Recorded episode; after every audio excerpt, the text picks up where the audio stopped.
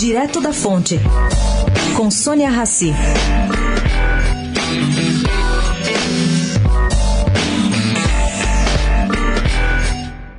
A Prefeitura de São Paulo decidiu comprar briga pública com a Enel, que é a antiga Eletropaulo. Motivo? Bom, os fios de alta voltagem que perpassam a cidade, que dificultam a poda em árvores, segundo a Prefeitura. Dificultam tanto que o corte só pode ser concretizado com segurança se a Enel concordar em desligar temporariamente a eletricidade que pela região passa. O que, segundo a administração municipal, não está acontecendo.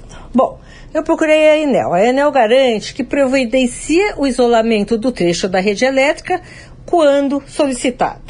Disse ainda que a empresa sempre manteve e continua tendo interações periódicas com a subprefeitura para coordenar ações envolvendo poda de árvores.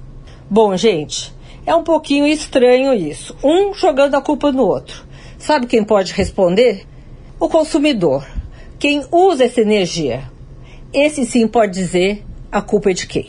Sônia Raci, direto da fonte para a Rádio Eldorado.